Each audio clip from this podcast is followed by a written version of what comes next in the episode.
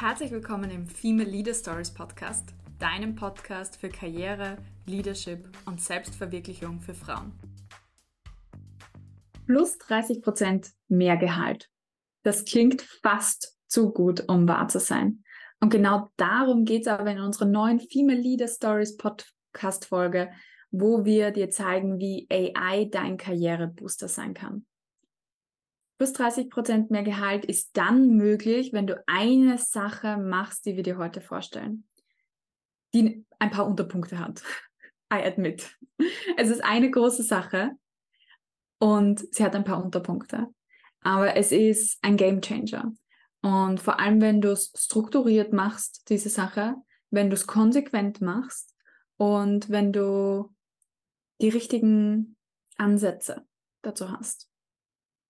Ich kann nicht noch vager sein, um es nicht äh, zu nennen, welche Sache ich meine. Aber ich möchte mal kurz nochmal die Nina begrüßen, die heute auch im Podcast äh, mit mir da ist. Hi Nina, freue mich, dass du da bist. Hi Katja, schön da zu sein. Ich bin schon sehr, sehr gespannt, was diese eine Sache mit den Unterpunkten ist. ja, diese eine Sache mit den Unterpunkten ist eigentlich very straightforward und man müsste sich denken, dass es normal ist. Ja, aber die Frage ist, wie du sie machst. Ja, ich denke, jede von euch, die sich jetzt diesen Podcast anhört, macht diese Sache, wenn sie plant zu verhandeln. Aber die Frage ist, wie sie es macht. Und ich spreche von der Vorbereitung, von der Vorbereitung auf deine Gehaltsverhandlung. Ich denke, jeder schreibt sich mal schnell eine Zahl hin und sagt, okay, jetzt das will ich verdienen und hier drei Bullet Points, das sind die Erfolge, die ich geleistet habe und so gehen wir das jetzt an. Gut, das ist schon mal mehr als nichts. Ja, also das ist ähm, schon mal super, dass du dir überhaupt Gedanken dazu machst und dass du verhandelst. Da bist du, glaube ich, schon unter den besten 75 Prozent, weil die restlichen warten einfach darauf, dass ihnen was gegeben wird, ohne es einzufordern. Also das ist wirklich schon mal ein Win. Und dann aber, wenn du die Vorbereitung auf das nächste Level hebst, ja, und sie strukturiert angehst mit, was muss ich überhaupt alles vorbereiten? Welche Techniken kann ich anwenden? Wie kann ich wie kann ich meine Argumente und Erfolge richtig aufbereiten? Wie kann ich ein Profiling machen von meinem Gegenüber, von mir selber, was, wie die Dynamik sein wird in der Verhandlung? Wie kann ich mich auf Gegenargumente vorbereiten und sie aushebeln, schon in der Vorbereitung? Und wie kann ich wirklich eine gute Verhandlungsstrategie erarbeiten, die man leicht merken kann und die mir aber genug Flexibilität bringt, im Gespräch individuell dann nochmal einzugehen? Und genau um all diese Dinge geht es heute in der Podcast-Folge. Und wie schon in der letzten Woche, I'm not holding anything back. Also pack den Zettel aus und schreib hier mit, weil das ist echt pures Verhandlungsgold, was ich dir mitgeben möchte in dieser, Sen in dieser Serie. Genau. Ich habe in der, in der, im Brainstorming, Nina, da haben wir schon gelacht, eigentlich einen Satz gesagt, nämlich jede Stunde, die du investierst, sind tausende Euros wert in deiner Gehaltsvorbereitung, in der Verhandlungsvorbereitung. Das heißt, jede Stunde, wo du dich zum Beispiel an einem Wochenende hinsetzt und das durchmachst, was wir dir jetzt heute beibringen, hat einen Return on Investment von Tausenden, Fünftausenden Euros pro Stunde. Hört sich ziemlich genial an, oder? Das hört sich ziemlich genial an. Aber es ist wahr. Es, es, stimmt auch, ja, weil die meiste Zeit von dem, was wir jetzt so mitbekommen und ergänzt gerne, ist ja das Totschlagargument, ist ja sehr oft, ja, wir haben gerade kein Geld dafür ja. oder das gibt es bei uns einfach nicht ja. oder was auch immer. Und mit denen kannst du wirklich rechnen. Ja, voll. Immer. immer. immer. Es wird Weil warum immer... würde das Unternehmen das nicht probieren? Ja, voll. Warum, so oft geht? Warum würde man nicht probieren, dich einmal leicht abzuwimmeln? Und genau ja. da kommt ja die größte Hürde von Frauen noch tatsächlich rein. Ähm, sie lassen sich leicht abwimmeln, weil sie nicht aufdringlich sein wollen, nicht arrogant, nicht äh, geldgierig wirken wollen und die Beziehung nicht gefährden wollen. Und deswegen gleich mal zu Beginn eine, eine Verhandlung ist kein Beziehungsbreaker, sondern ganz im Gegenteil, er stellt sicher, dass beide Parteien nach wie vor mit dem Deal, den sie geschlossen haben am Anfang des Arbeitsverhältnisses zum Beispiel, wenn du im gleichen äh, Arbeitgeber verhandelst, noch immer glücklich sind. Das ist wie einfach renegotiating the terms of our relationship. Und das ist nicht nur in Arbeitsbeziehungen, sondern in jeder Beziehung notwendig, immer mal zu schauen, ist das Geben und das Nehmen in Balance für mich? Und dann ist es eine Beziehung stärker, weil nur so werdet ihr beide glücklich sein. Wenn du dich abspeisen lässt, spätestens zwei oder drei Jahre bist du so angefressen auf das Unternehmen, dass du gehst. Und das ist nicht im Interesse von euch beiden. Also spätestens. Spätestens. Aber spätestens. Weil so wie ich das kenne, bist du in der Sekunde angefressen, in der du bei der Tür rausgehst. Ja. Du denkst, das kann es jetzt wohl nicht gewesen sein. Voll. Total. Und das das schadet dem Unternehmen extrem. Und deswegen musst du das dem Unternehmen sagen, dass das dem Unternehmen mhm. schadet, weil dann bewegt sich auch etwas. Und das ist genau diese Perspektive, what's in it for me, was im Profiling reinkommt. Aber starten wir mal at the very top. Das erste, was du dir eigentlich vorbereitest, ist das, das Ziel. Das haben wir das, die letzte Podcast-Folge besprochen. Hör da auch gerne rein, wenn du das noch nicht gehört hast. Aber das zweite sind dann die Argumente und die Erfolge, die du erzielt hast für dieses Gehalt, was du forderst. Und dann nochmal kurz länger ausgeführt, es gibt nur drei Dinge, wofür du bezahlt wirst und die musst du hier vorbereiten in diesen drei Kategorien. Verantwortung, welche Verantwortung hast du übernommen? Wo hast du, wie soll man sagen, wo nimmst du etwas auf dich und kümmerst dich darum, ohne dass sich irgendjemand anderer nochmal drum kümmern muss? Das ist Verantwortung. Je höher die Verantwortung, umso höher die Bezahlung. Deswegen verdienen Führungskräfte so viel mehr, weil sie mehr Verantwortung für mehr Budget, für mehr Ressourcen, für die Zielerreichung haben als andere Mitarbeiter und Mitarbeiterinnen. Der zweite Punkt ist die Ergebnisse.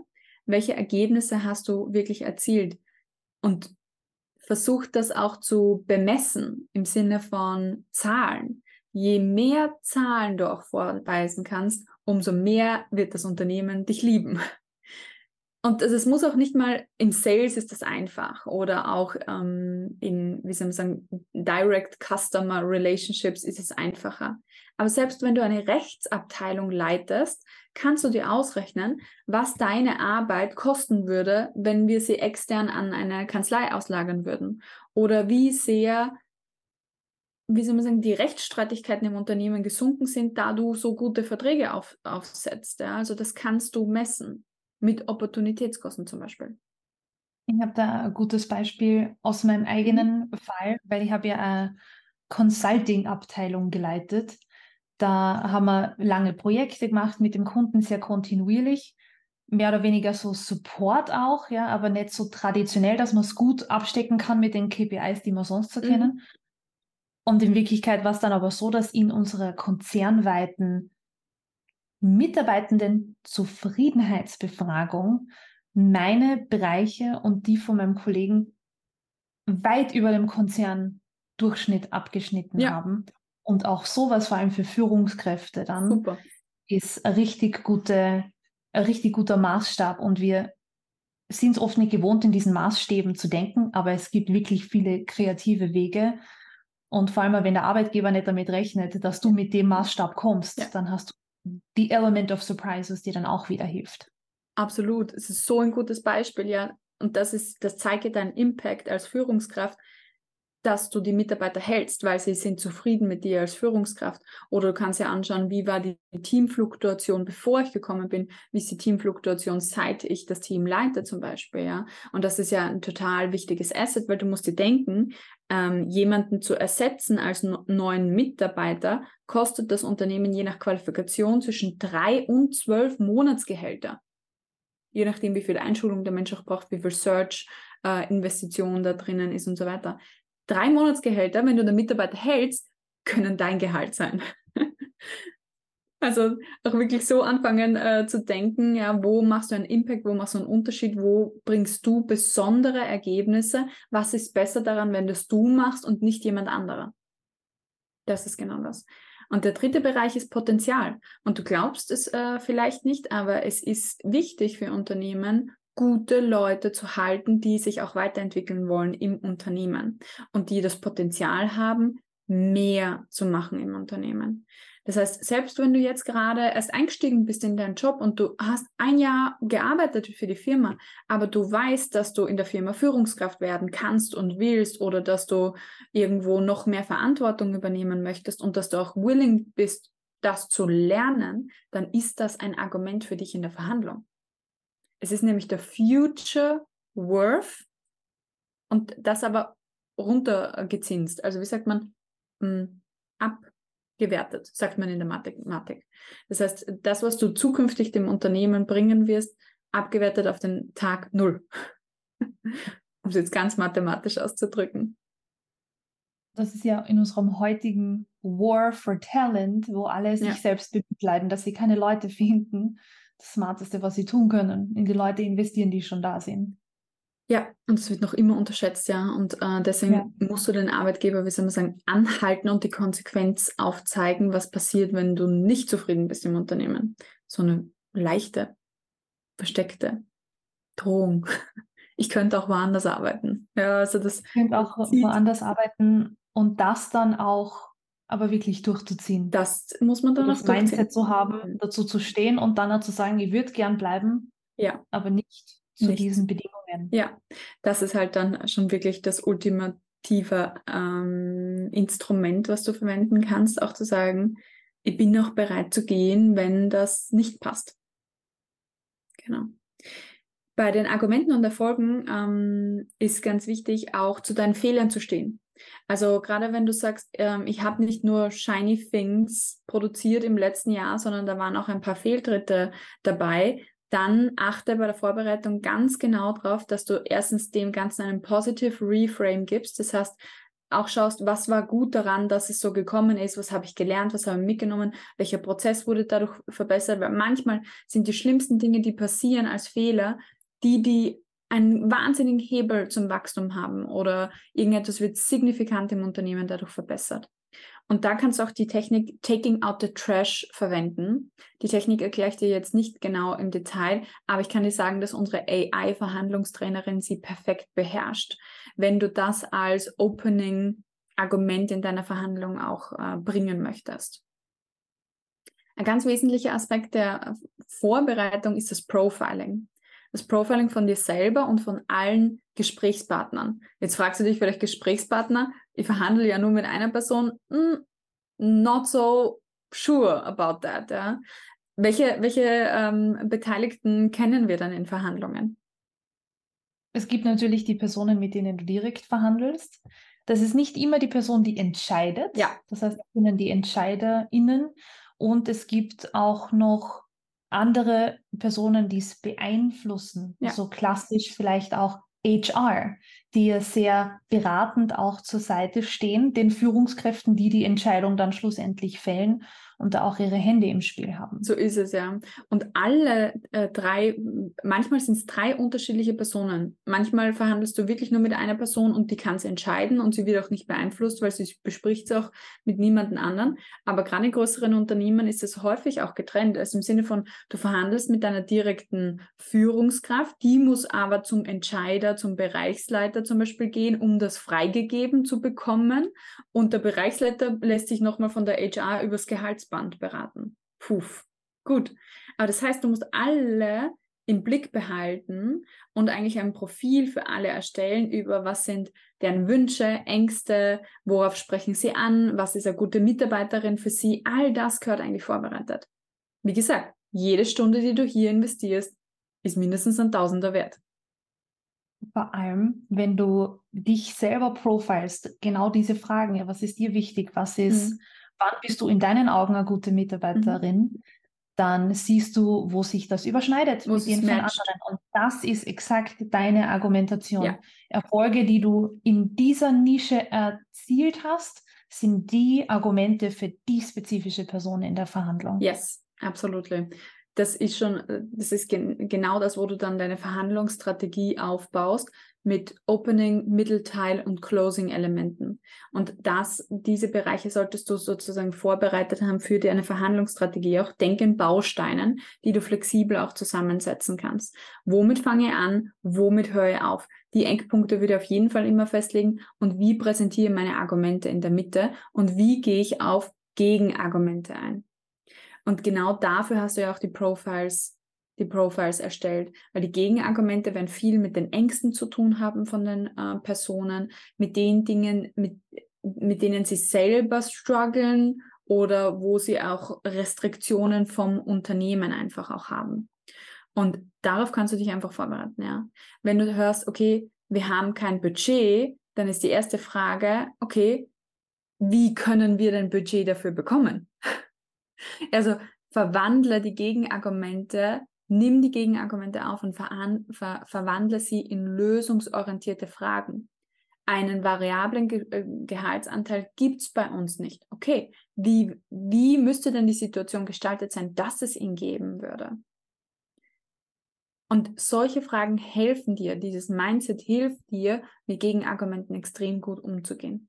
Und selbst wenn du dann irgendwann in einer Sackgasse landest, kannst du noch immer die Zwickmühlentechnik anwenden. Das ist auch eine Technik, die unsere AI-Verhandlungstrainerin kann, wo du dich auch jetzt für die Warteliste eintragen kannst.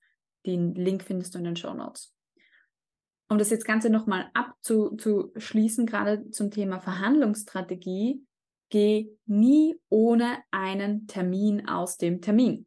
Also das ist eine ganz grundsätzliche Regel beim Verhandeln.